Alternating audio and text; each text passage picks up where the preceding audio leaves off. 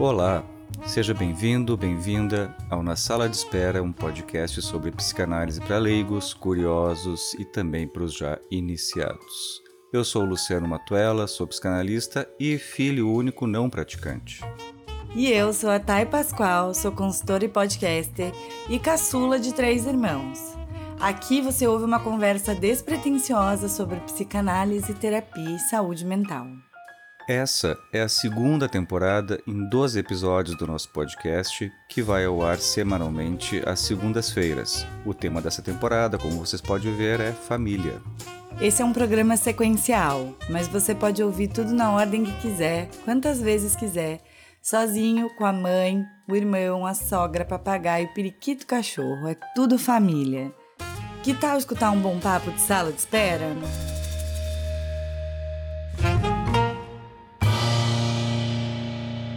Olá pessoal, sejam bem-vindos a mais um episódio do nosso Na Sala de Espera, na nossa segunda temporada que é sobre família. Então, se você tu veio até aqui com a gente, então sabe que a gente já passou pelas definições mais amplas de família, a gente já pensou a questão da família na contemporaneidade, a figura da mãe, figura do pai, a função fraterna, né, Thay? Uhum. A infância, a adolescência e agora, finalmente, no nosso oitavo episódio, chegamos à passagem para a vida adulta, que tu é expert nesse assunto. não, não, não. Mas assim, o convite para ser adulto nasceu, nasceu com essa ideia de, ah, vamos falar aí sobre qualquer assunto da vida adulta. Uhum. E o nome veio de uma música. Então, acabou acabou que a gente conversa muito sobre isso. Não que, o, não que o convite seja sobre isso. E é, é bonito porque a gente pega um público que está nessa fase, nessa faixa Uhum. de idade dos 20 e poucos anos ali, Uhum. aí até, né, a gente vai até os 40 a mais, mas o nosso maior público é a galera que está fazendo essa passagem, né, da vida adulta, que não tem uma data. Então, Né? acho Não que essa é a um parte mais ponto. difícil de pensar hoje em dia, né? Uhum. Pelo que eu entendi, então, o público do convite é parecido com o público aqui nosso do Na Sala, É super parecida. mais ou menos da mesma idade. mais ou menos a mesma idade, muito mais mulheres. As mulheres arrasam, né? As mulheres se capacitam mais, as mulheres se interessam mais, as mulheres também até ultrapassam assim os seus próprios limites. Falam, não, eu vou mais uma qualificação, eu vou ler mais um negócio aqui, eu vou fazer mais um negócio aqui, porque nunca a gente é suficiente. Então, só me resta concordar. Mas para os ouvintes saberem, a gente, a gente tem acesso assim, a esses dados, assim, né? De qual é a faixa etária que escuta, enfim. Então, eh, esse episódio nosso também, acho que ele dialoga bastante assim com nosso público, não por estarem necessariamente nessa fase de passagem para a vida adulta, mas acho que é um pessoal que também se questiona muito sobre isso, porque parece que cada vez mais é mais difícil delimitar uma certa linha aí, né? Do que é ser adulto, o não- o Uhum. que que é. Já já inventaram aí, a gente sempre importa as coisas dos Estados Unidos, né? O jovem adulto Uhum. né? Então, era a infância, era a adolescência, daí a gente falava no adulto, mas aí tem esse intermediário do jovem adulto aí. Sim, a gente fez recentemente um episódio no convite, vou até me auto-indicar lá no Bora. final, mas que um ponto crucial é, é esse, né? Eu falei, nossa, chega a ser uma pós-adolescência, Então, né? Como se fosse um período ali em que já não é mais aquele adolescente que já tem uma certa autonomia, mas não é totalmente livre, uhum, né? Que tem uma certa autonomia financeira, mas ainda depende uhum, né, de alguma forma de outras pessoas. E aí fica meio embaçado um período. isso que tu fala já, a gente já entra em cheio no nosso tema, né? Porque tu fala aí de autonomia financeira, né? Também, assim, alguns marcos que a gente tinha, em certo momento, como, um, como o que seria, assim, o ser adulto, né? Essa ideia de autonomia. Autonomia financeira, autonomia com relação aos seus sentimentos, Uhum. né? O sair de casa, sair da casa dos pais, né? Mas aí a gente começa a ver, né? E acho que nisso que tu fala já fica bem claro, como essas questões elas estão intimamente relacionadas com o social. Porque a gente vê muita, muita gente hoje em dia que tem autonomia financeira, né, que tem um suposto assim, autonomia sentimental, no sentido de poder nomear seus sentimentos e lidar Uhum. com eles, mas fez uma escolha de ficar na casa dos pais para economizar dinheiro para comprar um apartamento, por Uhum. exemplo. Né? Então, ah, assim como a gente tem também o contrário, né, das pessoas que, por N motivos, simplesmente saem de casa na adolescência e pronto. Uhum. E vão dar um jeito, vão, vão fazer os seus Seu corre. seu corre, como vocês falam aqui em Curitiba. a gente fala, a gente vai dar seus pulos, né?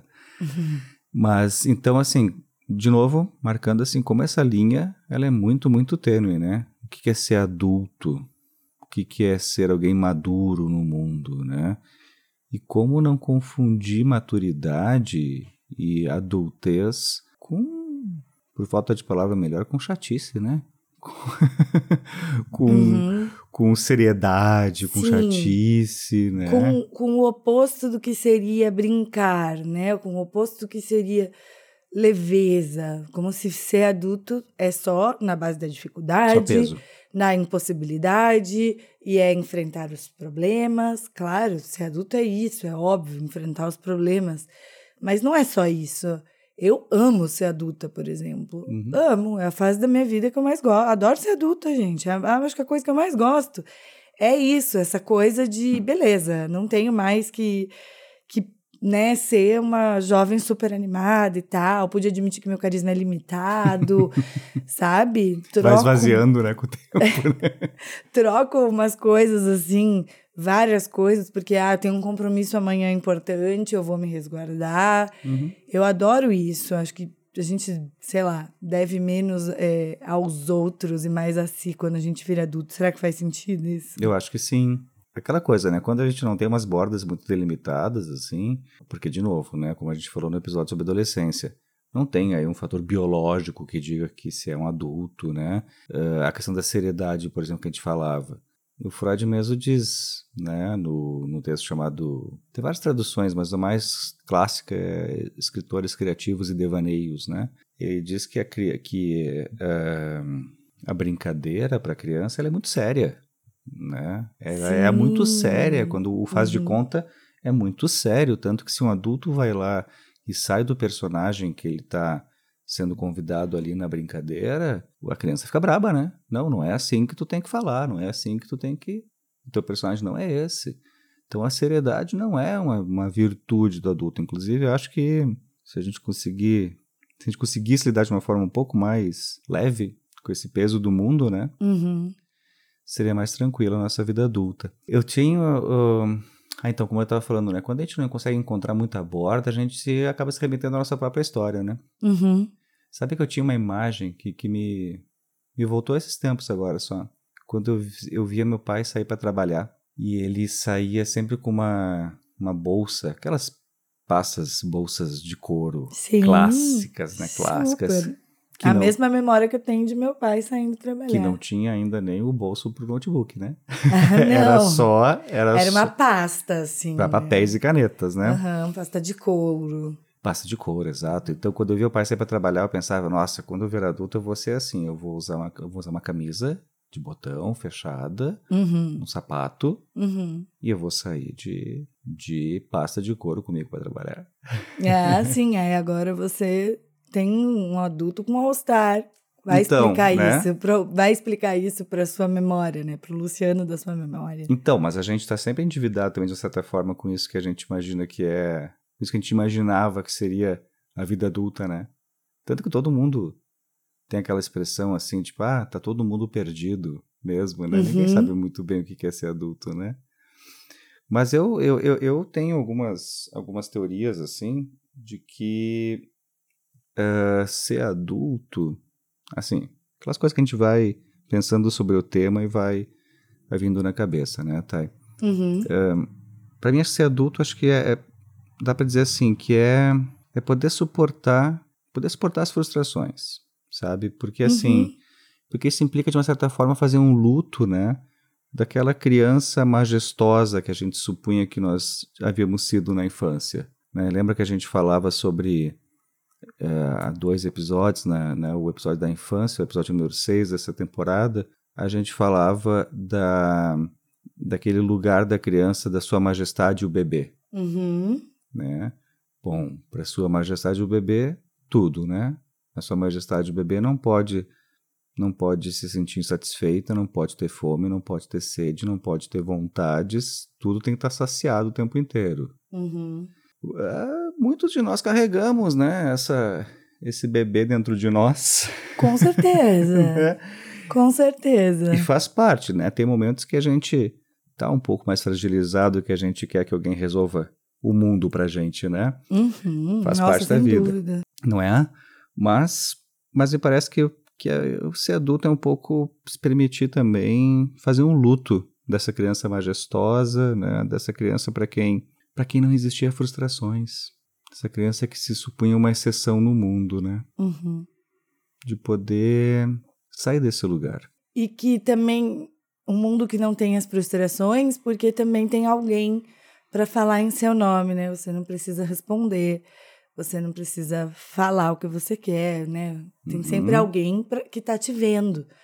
E eu acho que quando a gente vai adultecendo, menos a gente vai tendo esses olhos substitutos sobre nós. Faz todo sentido. Inclusive de alguém que sabe o que está se passando contigo sem que tu diga, Uhum, né? uhum, mais ou menos quando as mães fazem assim: ah, esse choro aí é de fome, esse choro aí é de manha, uhum, né? Ah, ah, talvez a gente possa pensar ah, o ser adulto também como uma. Estou pensando isso agora aqui contigo. O ser adulto também como uma, uma, uma posição frente à palavra, né? De saber que o outro é separado de mim. uhum. O outro só pode saber o que eu estou pensando, a minha necessidade, as minhas frustrações, se eu falar para ele. Porque essa fantasia de, de telepatia, né? Essa fantasia de leitura de mentes, ela é muito própria da infância, né? A criança tem medo de que os pais vão ver na cara dela ali que ela fez uma arte. Uhum. Os animais de estimação também, né? Não, é, é- é, os animais se entregam antes, né? Isso. Eles já contam ali do jeitinho deles, assim, não, eu fiz, eu fiz mesmo. Não tem a tentativa de enganar, né? É. Então parece que um pouco também a vida adulta tem a ver com essa com assumir a responsabilidade, com estar nesse lugar onde se é responsável por assumir a responsabilidade pelo que se diz e pelo que se faz também. Uhum. Mesmo que sejam coisas que sejam inconscientes e involuntárias. Né? Acho que esse é um tema, Uhum. esse é um tema legal de a gente pensar aqui também, né? Uhum, claro. Não, e, e- você falando esse tempo todo, e eu fiquei pensando nos adultos que reproduzem. Adultos, estamos falando aqui de idade, né? Uhum. Pessoas com uma idade adulta Uhum. que reproduzem esse comportamento, sabe? De achar que o mundo tem que antecipar a sua necessidade. Uhum. Então, sei lá, que o mundo lhe deve algo, né? que o mundo lhe deve a algo. Vamos pensar assim num, num restaurante. Aí o prato vem com cebola e a pessoa não gosta de cebola e ela briga com o restaurante para dizer, mas por que não avisou que vinha cebola? Como se o Uhum. mundo lhe devesse fazer essa antecipação sobre as necessidades. E isso é muito comum, estou dando um exemplo externo, fora da casa. Claro. Mas isso, dentro do, dos- das micro-relações, das famílias, eu acho que acontece muito, né? O, o que a gente costuma chamar de pessoas mimadas. Isso. É, é, é, tanto, tanto que a gente muitas vezes usa o termo pejorativo de crianção, né? É, crianção. Agora, é Tipo o importante. Thiago Abravanel no Big Brother. Exatamente. Só fica esse parênteses aí. Que chupa dedo. Mas, mas até pra gente não cair numa certa contradição aqui com, com o que a gente falou nos episódios anteriores, né? Porque eu sempre insisto nisso, né? De que a gente ama como criança, que a gente, né? Que a nossa relação com o mundo, ela é uma relação infantil. Uhum. Tal- mas acho que o ponto diferencial aqui é que quando criança, nós não somos responsáveis pela nossa infância. Quando Hum, adultos, Uhum. Nós somos responsáveis pela nossa forma infantil de se relacionar com o mundo. Esse infantil não quer dizer algo assim de um problema de desenvolvimento. Quer dizer que a gente elabora nossas primeiras formas de relação com os outros e com o mundo na infância. Né? Digamos assim, o nosso alfabeto a gente constrói na infância. A gente vai lendo o mundo a partir desse alfabeto, né? Uhum. Mas como adultos nós somos responsáveis por esse alfabeto, inclusive pelo fato e especialmente de que esse alfabeto não é igual ao de todos os outros. Né? Então que acho que essa sensação assim, né, de que o outro é um outro, né? É porque não consigo pensar a questão de ser adulto, ser adolescente, enfim, sem que seja dentro do laço social. Né? Ou seja, se é adulto, dentro do laço social, dentro da cultura, né? me parece que a possibilidade de que o outro seja um outro, diferente de mim, que o outro possa gostar de cebola no restaurante, né? No uhum. restaurante isso não é uma questão, não é um uhum. problema. Isso me parece dizer algo do adulto, de que se, se ser autônomo não significa ser senhor de si mesmo, mas significa poder se separar do outro, na medida em que o outro é um outro. Uhum. Para a gente não recair naquela lógica uh, de poder, de que autonomia significa, sei lá, ser senhor das suas emoções e uhum. ser estoico, etc. Não. Né? Ser autônomo implica poder separar e, e suportar que o outro seja diferente, né? Uhum. Pensei também em outro, uma, uma, uma, cena, assim, que os adolescentes andam nos bandos, né? E, uhum. e fazem de tudo para se parecer. Isso. Para se parecer mais. Então, tem os emos, né? Tinham emos, uhum. clubbers, enfim. Uhum. E cada pessoa fazia de tudo para se parecer com aquele grupo quase que para não ser identificado ali no meio. Uhum. Usava as mesmas roupas, o mesmo cabelo, tudo para ser idêntico. E daí eu acho que com o passar do tempo é exatamente isso que vai acontecendo, né? Os jovens vão cada vez mais se singularizando, e eu acho que isso sinaliza muito de uma passagem para a vida adulta, né? Eu acho que sim, para ser um pouco mais teórico, né? Acho que essa passagem assim do da identificação imaginária para a identificação simbólica, ou seja, tipo assim, a, a identificação imaginária é pela semelhança. Uhum. É essa identificação que a gente fala sempre que a gente diz assim, ah, eu me identifiquei com tal personagem do filme.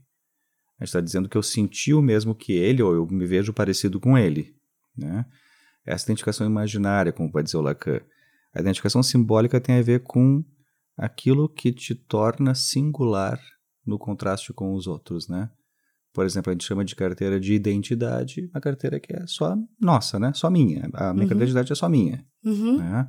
Isso me identifica no sentido de me fazer único. Acho que faz muito sentido que tu diz assim, de que a gente tem que, tem que se descolar ali desse discurso da família, tem que testar um pouco os limites desse discurso no bando, como tu diz, né, com os outros uhum. adolescentes, para a partir daí vê se decantando alguns elementos que são próprios nossos. Uhum. Né? E se posicionar a partir desses elementos de diferença também.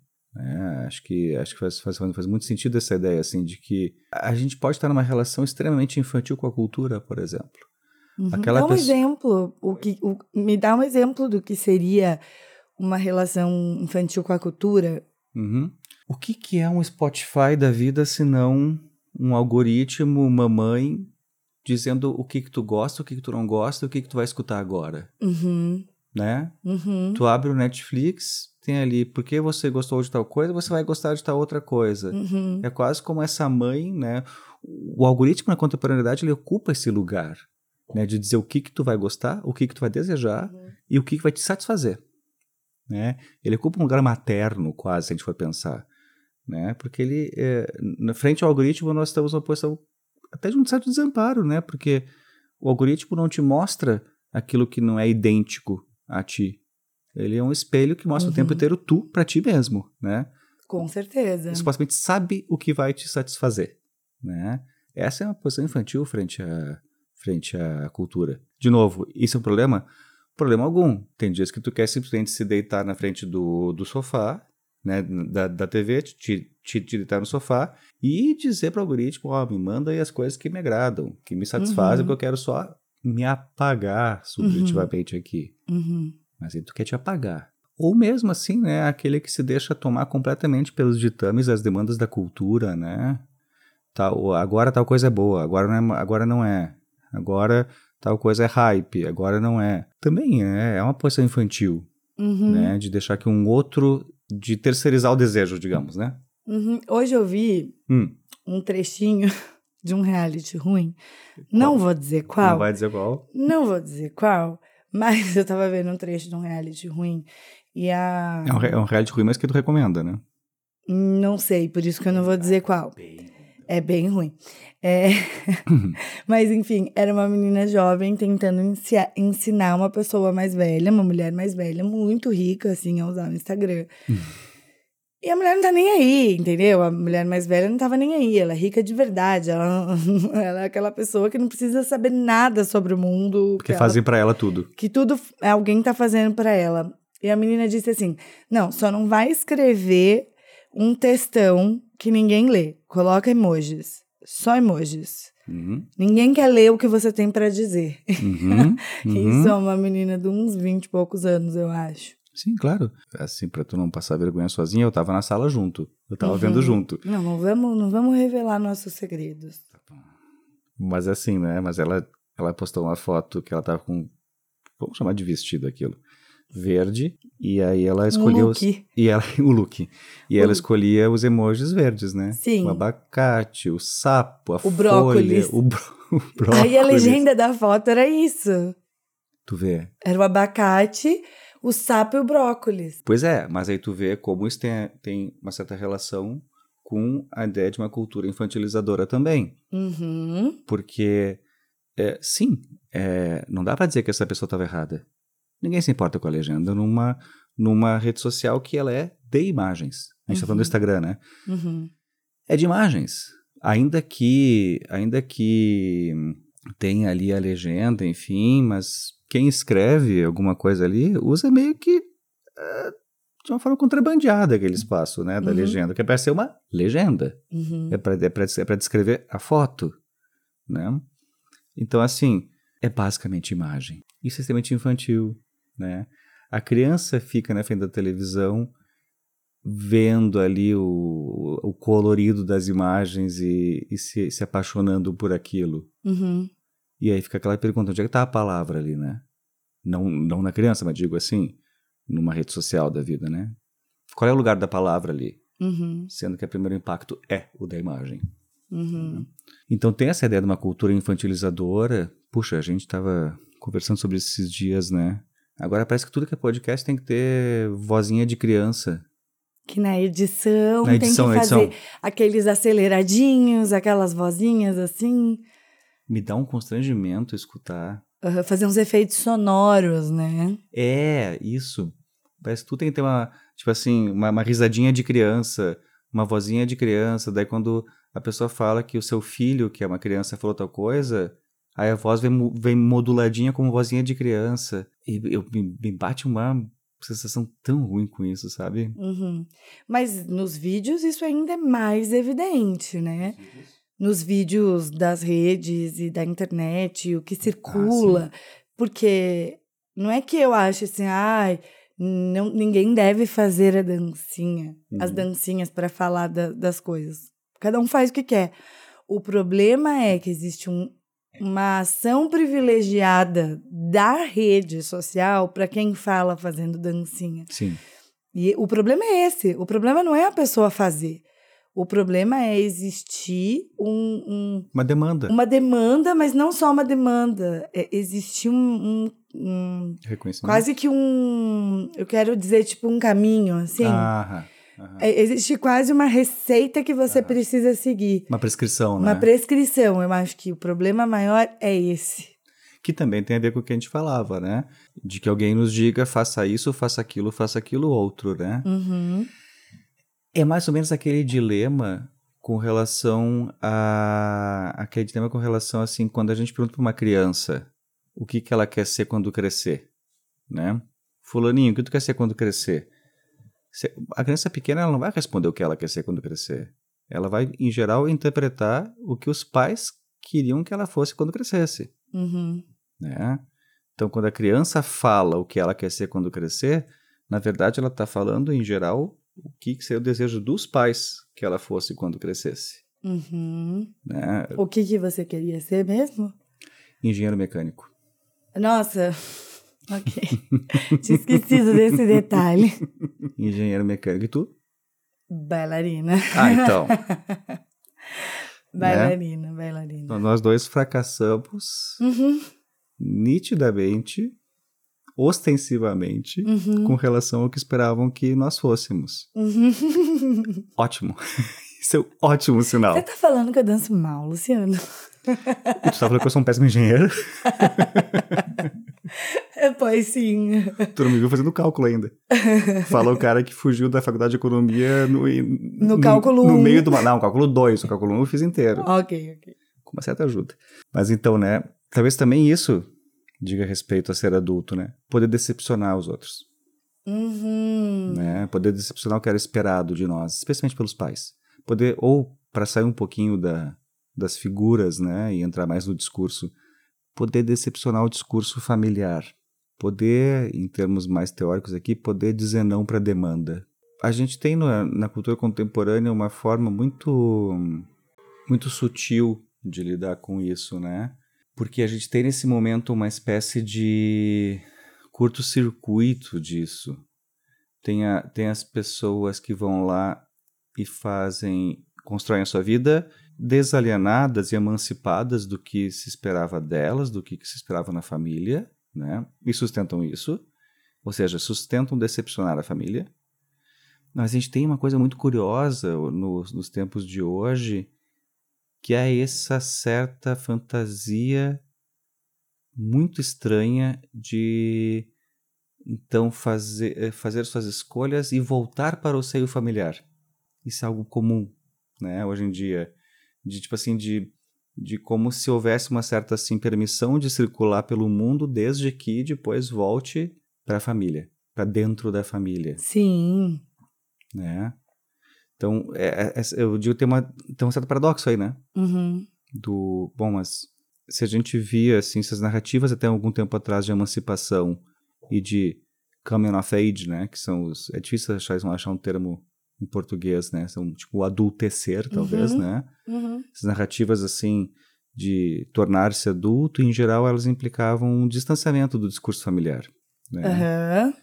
Mas hoje em dia, para muitas pessoas, parece que também está tendo uma coisa assim de voltar para o seio familiar como um objetivo. É estranho, eu acho estranho. É bem estranho. É bem estranho, mas é- é- faz todo sentido, na verdade, com nosso cenário político e etc. E também um cenário é, numa contracorrente aí da globalização, Também é verdade. né? Uhum. Então voltar mais para o íntimo do que para o mundo global, enfim. Pois é, mas aí será que a gente não está falando de uma dificuldade de construir um íntimo longe da cena familiar? Com certeza. Né? Eu acho que ainda mais na cultura brasileira, né? Que a gente já também comentou no início dessa temporada. A questão de no Brasil é, ser muito diferente de em outros lugares do mundo, onde a, a adultecer consiste em ir para longe da família, literalmente. Uhum. Né? Mudar-se para trabalhar, mudar-se para estudar, sair da casa dos pais efetivamente. Quase que como uma regra ali. Quem Exato. fica na casa dos pais, por exemplo, nos Estados Unidos, depois do, do high school, existe toda ali um- um- uma, uma, até um preconceito contra Isso. isso. E no Brasil é muito diferente. Uhum. No episódio que a gente fez no convite para ser adulto, quem foi convidada foi uma psicanalista, foi Ana Laura Jo- Jongo, que foi por sua indicação, Indicação. inclusive. E ela diz uma coisa assim, que ser adulto é ter a capacidade de construir lugares no mundo. É, exatamente. É acho que tem forma. muito a ver, né, com isso que a gente está dizendo, assim, de a pessoa poder construir lugares no mundo, né, seus grupos de amigos, suas relações de trabalho, né, seus relacionamentos amorosos, aquela coisa de é, quando começa a namorar ou se relacionar, que tem uma família muito legal e você começa a participar daquela outra família, vira sua família também. É, eu acho que sim. É, e também de poder construir a sua solidão, né?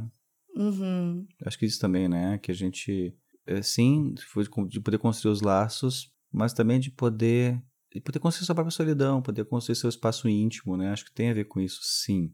Uhum. Mas, eh, então, acho que talvez a gente possa pensar assim, tem a ver com ser adulto, tem a ver com poder frustrar-se, né? Suportar ser frustrado, ou seja, suportar não estar mais naquele lugar daquela criança majestosa. E também acho que tem a ver, então, com poder suportar decepcionar aqueles que nos desejaram em certo momento. Uhum. Né? Também fico pensando o que, que tem a ver disso com a relação com o mundo, que também talvez seja também suportar uma ideia que hoje em dia isso é tão tá tão em questão isso na clínica de que as coisas não dão certo só porque a gente é quem a gente é. Isso tem tudo a ver com a, a, a gente vai falar sobre o Édipo lá adiante em algum Uhum. daqui dois Falta episódios. pouco, é. A Thay tentou manter o mistério, eu já entreguei, né? né, mas né, é- é- é- essa primeira posição que a gente tem de que, né, de que nós temos valor pelo que nós somos, pura e simplesmente, e não pelo aquilo que nós fazemos, que nós temos, que nós representamos, que nós fazemos os outros sentirem que são, né? Essa é uma posição muito infantil, né? Porque, bom, para a criança majestosa basta ser ela mesma para que ela tenha seus desejos satisfeitos. Uhum. Então, né, poder também, acho que, flexibilizar ou colocar em outro lugar essa fantasia de que eh, o, o, o termo lacaniano é o grande outro. Não vamos entrar nisso. De que o mundo é justo. Ou seja, né, de que se eu sendo quem eu sou, se eu sou tão maravilhoso, então o mundo me deve reconhecimento. Uhum.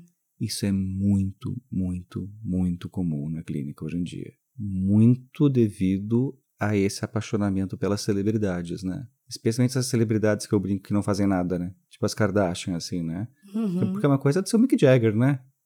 Que revolucionou o rock, que, enfim, que tá em turnê, né?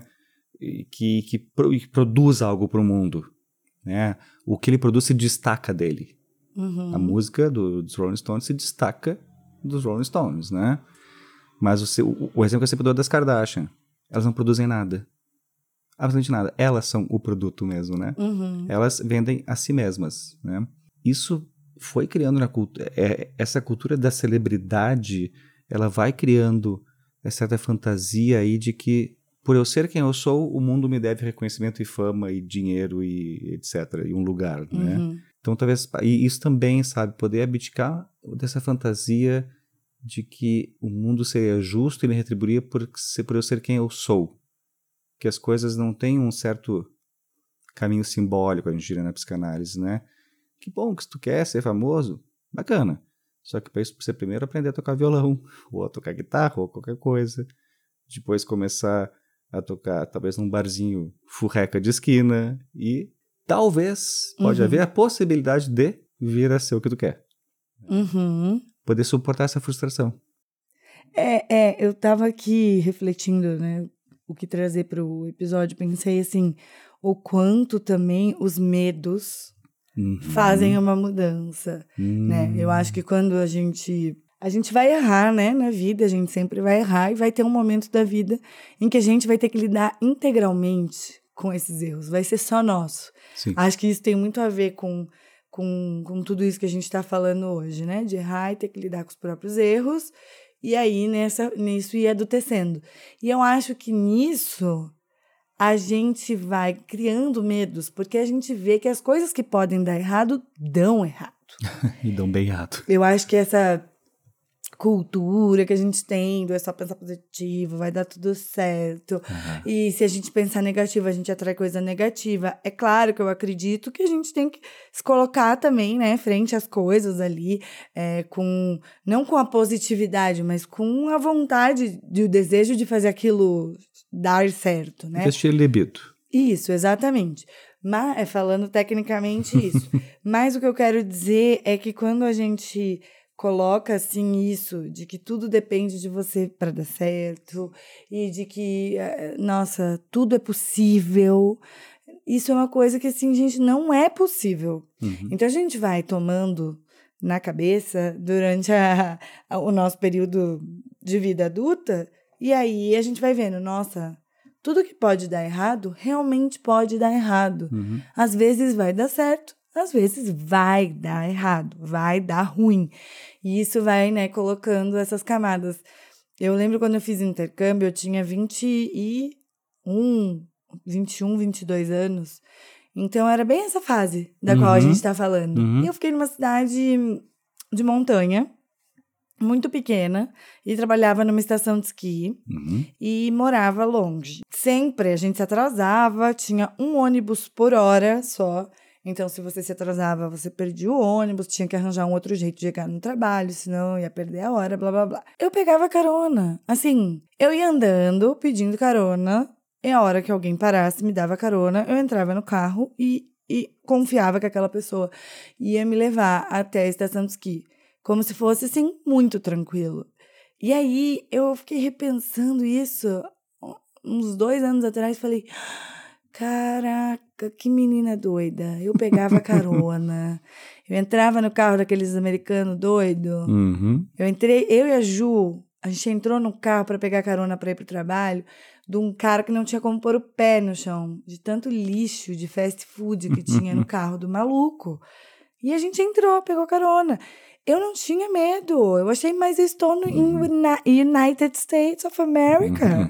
Nada vai me acontecer aqui. Uhum. A gente perde uma certa. Acho que a vida adulta ela traz uma certa perda da ideia de que nós somos invencíveis também, né? Porque começa a se colocar o corpo também aí.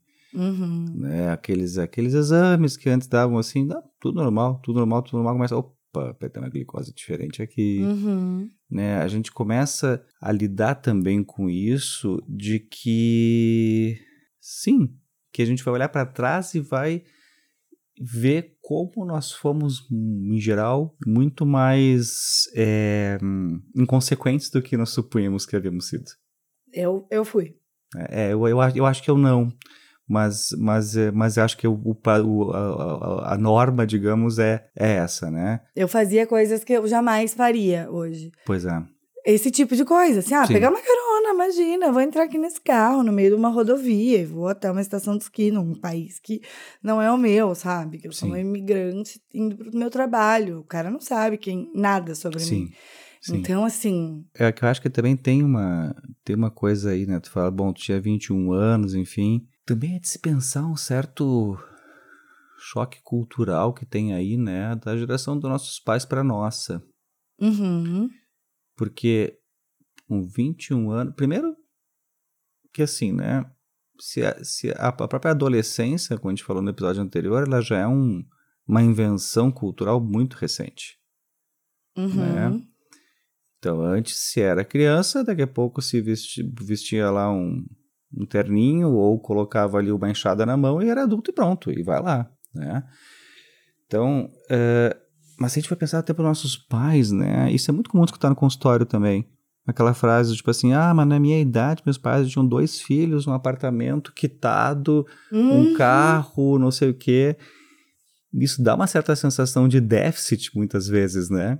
Inclusive vem com uma certa. Às vezes, às vezes dos pais vem também uma certa coisa tipo assim, pô, mas na tua idade eu já estava criando um filho, já tinha um apartamento, não sei o quê. Tava criando três já. né? Né? Isso, isso, isso também é interessante de pensar, né? O quanto que talvez esses caminhos, há não muito tempo atrás, o há e atrás é redundante, né? Há não muito tempo, uhum. uh, esses caminhos eram talvez um pouco mais claros, mais visíveis, né? Uhum. Ou ser adulto, dois pontos, né? Casar, ter uma família. Ter um emprego ter um emprego. E o emprego vai ser aquele que você vai, vai ser vitalício, né? Vai se aposentar naquele se emprego. Se aposentar naquela empresa, naquela profissão, naquela carreira. É, eu acho que sim. E talvez, assim, aquela, aquela, aquelas questões que vêm como uma dádiva e como uma maldição, né? Se hoje em dia a gente não precisa mais estar tão uh, alienado a esse roteiro do que uhum. significa ser adulto, né?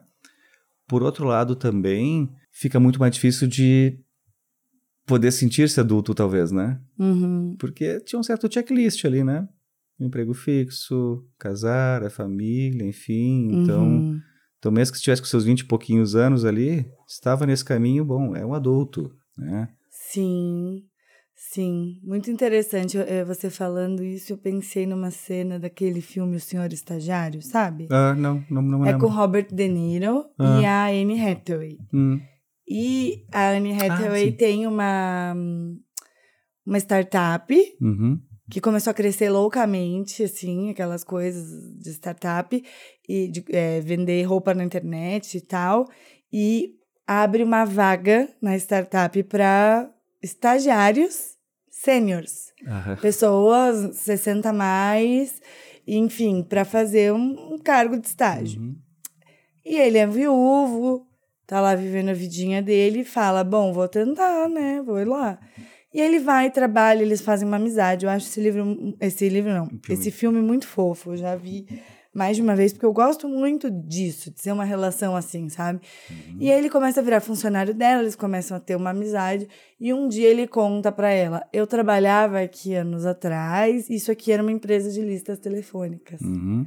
E, e o lugar onde é a startup hoje era um lugar onde se fazia listas telefônicas.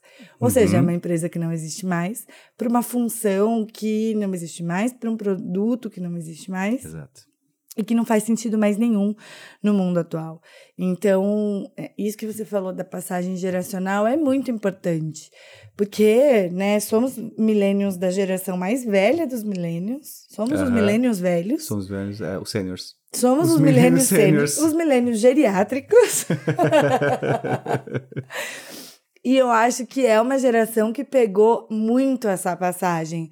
A gente viveu com lista telefônica Sim. na nossa infância, com guia de ruas dentro do Sem carro. internet a gente viveu. Sem internet. E Uhum. a gente tá vivendo na era das startups. Sim. A gente conhece as startups, a gente compra, a gente usa o produto desses bilionários. Pois é, né? mas todo mundo só startup, né? Tipo, tu- tudo só começa, nada continua, né? É, depende, olha aí o Facebook, o que tá fazendo com o mundo. Estragando. Basicamente estragando. sim, sim. Então, mas é, é- é bem isso, né? Acho que tem, tem. Eu falei brincando assim, mas quando a gente fala uma coisa brincando é interessante pensar mais a fundo, né? Porque é, né? Parece que a gente a gente é muito apaixonado pela ideia de recomeços, né? Uhum. Acho que isso também tem um pouco a ver com, a- com ser adulto, assim, que é saber que a gente não, a gente não tem como recomeçar, né? Não tem como dar um reset na vida, como muitas. Não tem como fazer um detox na vida, né? Não. Vai acumulando, né? É, é por acúmulo, não é por. É por né? acúmulo. Então acho que tem, tem.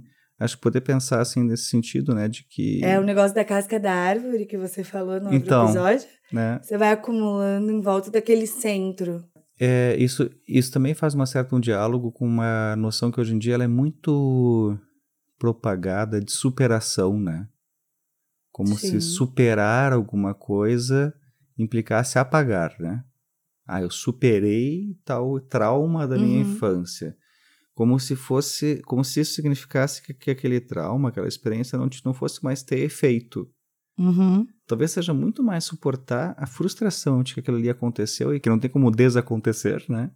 Uhum. E que aquela experiência, ela sim me dói, mas ao mesmo tempo ela me é constitutiva, então ela tem um lugar, né, para mim, que não é o lugar que eu queria, ou seja, que o outro é um outro que talvez tenha me feito algo, tenha me, né? Uhum. Mas que isso é parte da minha história. Né? Então, essa ideia de superação, às vezes, nessa coisa assim, sempre de um startup, né? Sempre de um. Começando, começando, começando. A gente nunca começa, a gente só continua, né? Nossa, achei muito lindo isso que você falou. Porque até antes da gente começar, vou indicar daqui a pouco o vídeo do Christian Dunker, mas Que ele copiou falou... a pauta nossa, né? Hã? Que copiou a pauta nossa. Tá porque- copiando nossa Porque pauta, no dia que a Christian. gente sentou pra gravar, o Christian lançou um vídeo Uma hora antes. uma hora antes, cronometrado, Isso. sobre maturidade. É. E aí ele falou assim: ser adulto é ter histórias pra contar. Isso. Eu não tô dizendo que isso é legal ou que é uma história legal, mas é você ter essa bagagem. E eu já falei isso algumas vezes também sobre como eu me sinto é, pós-pandemia, digamos assim. Hum. É como se eu tivesse crescido em volta. Eu já tinha falado, já tinha usado essa expressão. Como se eu tivesse crescido em volta da Tayane que eu era ali, assim, Uhum. né? Porque eu acho que a grande maioria das pessoas também está saindo dessa pandemia desses dois anos muito diferente. Nós mesmos hoje conversamos assim o quanto a gente olha para esse tempo e a gente pensa, caraca, foi muito louco, foi punk mesmo o negócio, né? Quanto mais a gente vai se distanciando, mais noção da dimensão acho que a gente vai vai tendo, da dimensão que isso vai ter para nossa vida, né? É que acho que é é aquela coisa, né? na pandemia também nós tivemos que nos haver com a morte do outro o tempo inteiro e com a nossa possibilidade de morte também, né? Com certeza. Isso envelhece. Né? Isso envelhece. É, eu, eu, tenho, assim, né? Tipo, ainda que não tenha esse. esse ainda que ser adulto seja um ponto de corte difícil de localizar, é, para mim eu tenho, assim, né, essa, essa.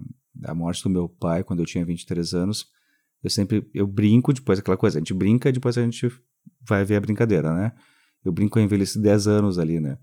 E, e é, acho que sim, acho que esse contato com a morte, com a possibilidade da morte própria, com a possibilidade quando tu ligava a televisão e era morte, morte, morte, morte, morte, morte, né? Nossa. E tu sempre pensa, bom, poderia ser eu, né?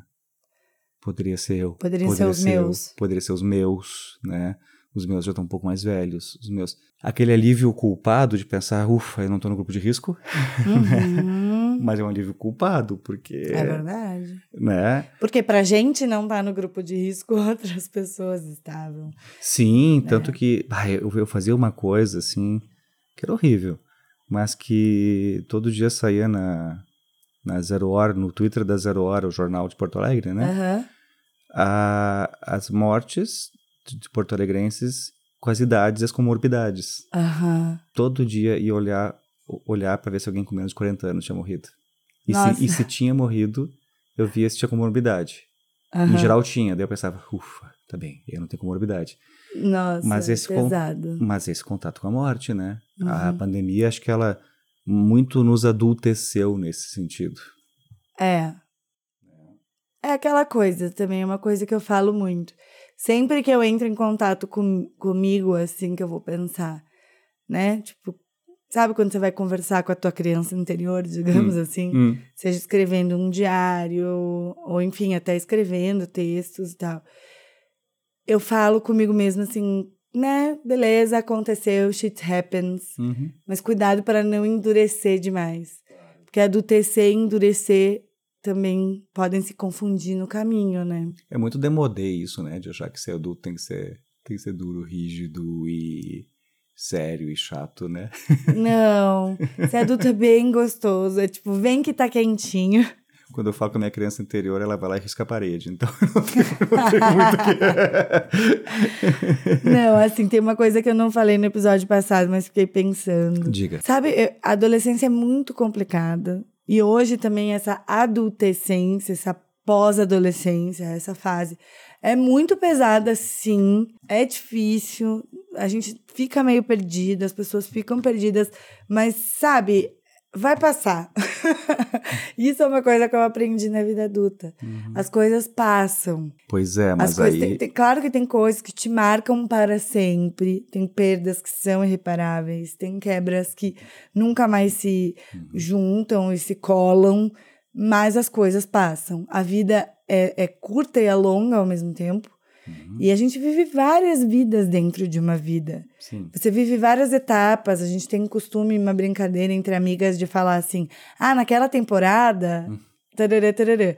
Ah, é, ah, acho que essa aqui é uma nossa season finale da uhum. vez, sabe? Então, é, é uma brincadeira, mas é meio que realmente a vida vai acontecendo e ela vai se. Ela, ela vai mudando, ela vai modificando. A gente não fica no mesmo lugar. É, acho, acho que talvez essa, essa ideia, é, é, eu gostei muito dessa ideia, ela é bem bonita, né? De poder pensar que é, ser adulto implica também poder se deixar morrer, às vezes, né? Se uhum. deixar morrer algumas versões de nós mesmos, né? É preciso. Né? Poder deixar, se deixar morrer mesmo, acho que é nesse sentido, né? Acho que tem, tem tudo a ver com o que tu falou. Então, vamos para o nosso papo de maçaneta, então.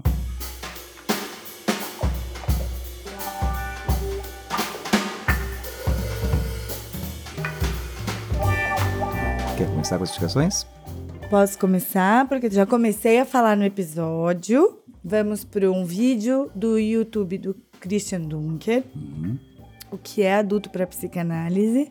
É um vídeo bem fresquinho, gostoso de ouvir e com uma linguagem fácil, porque justamente a pergunta foi de uma pessoa que pediu para ele falar fora do, do, do apenas teórico. Ah, então gostei muito.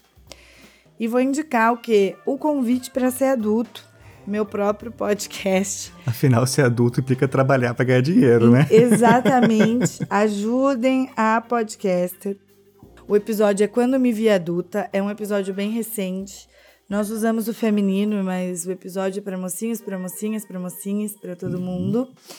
É, e a gente fez várias pontuações de acordo com o que o público falou, o que era tornar adulto para si. Então tá interessante, tá bem gostosinho de ouvir. Uhum. Eu vou indicar, então, eu vou indicar um livro. Ele é assim, ele é um calhamaço, tá? Mas eu prometo que vale muito a pena. De uma autora chamada Hania Yana, Yanagihara. Acho que eu nunca tinha lido em voz alta o nome dela. Hum que se chama. Aqui no Brasil ficou uma tradução que não é tão boa o título. Aqui, no Brasil ficou como Uma Vida Pequena. Uhum. Mas em inglês é A Little Life. Tá. Talvez um pouco de vida fosse uma melhor tradução. Que ele narra. Ele é assim, ele é o que se chama de Bildungsroman, né? Que é essa ideia assim de um, de um romance que narra a vida inteira. Uhum. Né? Aqui no caso são quatro personagens de seus vinte e pouquinhos anos que vão para Nova York para ganhar a vida. Uhum. Enfim, é um livro tristíssimo, né? É, mas acho que ele fala bastante disso assim, e já faz até um enlace com o nosso próximo tema, do próximo episódio. Ele fala muito sobre essas frustrações da vida adulta, de suportar as frustrações e especialmente do papel dos amigos, uhum. né? Porque, porque a gente não consegue virar adulto sozinho, né? Tem, tem sempre que ser com ajuda. Então, é, uma vida pequena, né, uh, publicado aqui no Brasil em 2016. É um livraço, vale muito, muito, muito a pena ler. Muito bom. Fácil muito bom. de encontrar e tudo mais. Gostei. É isso, gente. Bom, nos sigam lá no nosso Instagram, na sala de espera pode. A gente também tem um e-mail na sala de espera pode@gmail.com se você quiser entrar em contato com a gente, tanto faz por ali ou nas nossas arrobas pessoais. A minha é Thay Pascoal. Vocês me encontram também no Convite para Ser Adulto e na Colmeia Hub. Olha aí, que também tem um arroba, né? Colmeia Hub. Colmeia Hub. é, então, eu, eu, vocês me encontram no arroba Luciano Matuela. E ela, ela só lá mesmo. Eu, sou muito encontrável em outros lugares. Ah, não. Encontram também em todas as livrarias ah. com o Itinerário Íntimo pela Psicanálise Lacaniana, que é o livro recém-lançado pelo Luciano. A gente está anunciando há tanto tempo já o livro, que agora já vou começar a pedir assim, se algum dos ouvintes leu, dá um toque, fala o que achou, se gostou, se não gostou, né? Ajuda é o escritor aqui também a saber o que acharam do livro. Ajuda nós. Seguimos então, ficamos por aqui hoje. Ficamos por aqui até semana que vem. Até semana que vem, pessoal. Beijo. Beijo.